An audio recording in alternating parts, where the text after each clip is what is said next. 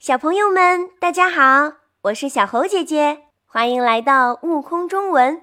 我的拼音会唱歌，快乐学拼音，孩子聪明又伶俐。又是美好的一天。上节课，小猴姐姐和大家一起学习了声母“波”，小朋友们有没有多加练习呢？那今天我们要认识的拼音精灵新朋友是声母“坡”。声母“坡”的拼音童谣是“葡萄藤”，准备好了吗？请你跟我一起读：“葡萄藤，葡萄藤爬得高，爬到架上吹泡泡，这一串那一串。”串串葡萄酸又甜，真是太让小猴姐姐惊讶了。小朋友们今天的声音表现力非常厉害。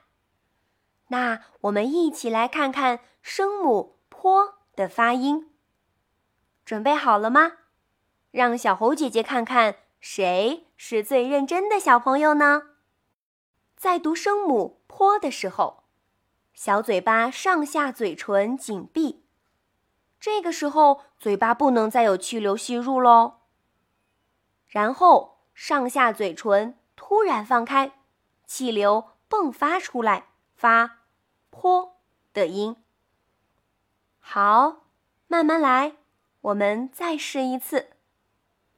泼，泼，泼。我们再试一次。这一次，小猴姐姐请各位小朋友把自己的手掌心放在嘴巴正前方的位置，在待会儿发音的时候，能感受到有气流在手掌心上哦。请你跟我一起读：泼，泼，泼。小朋友们，快点告诉小猴姐姐。手掌心有没有感受到温热的气流呢？哎，这是因为呀，“坡”是一个送气的声母哦。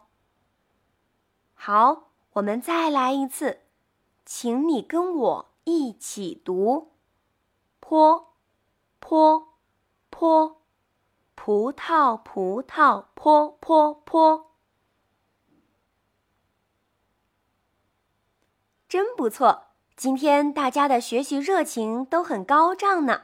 那我们再来回顾一下声母“坡”的拼音童谣，请你跟我一起读：“葡萄藤，葡萄藤爬得高，爬到架上吹泡泡，这一串那一串。”串串葡萄酸又甜，小朋友们真是太棒了！在今天的课堂结束之前，小猴姐姐有一个问题要问大家：在刚刚的拼音童谣里，哪些字的声母是“坡”呢？聪明的你，赶紧动脑筋想一想。下节课，小猴姐姐来公布答案哦！再见。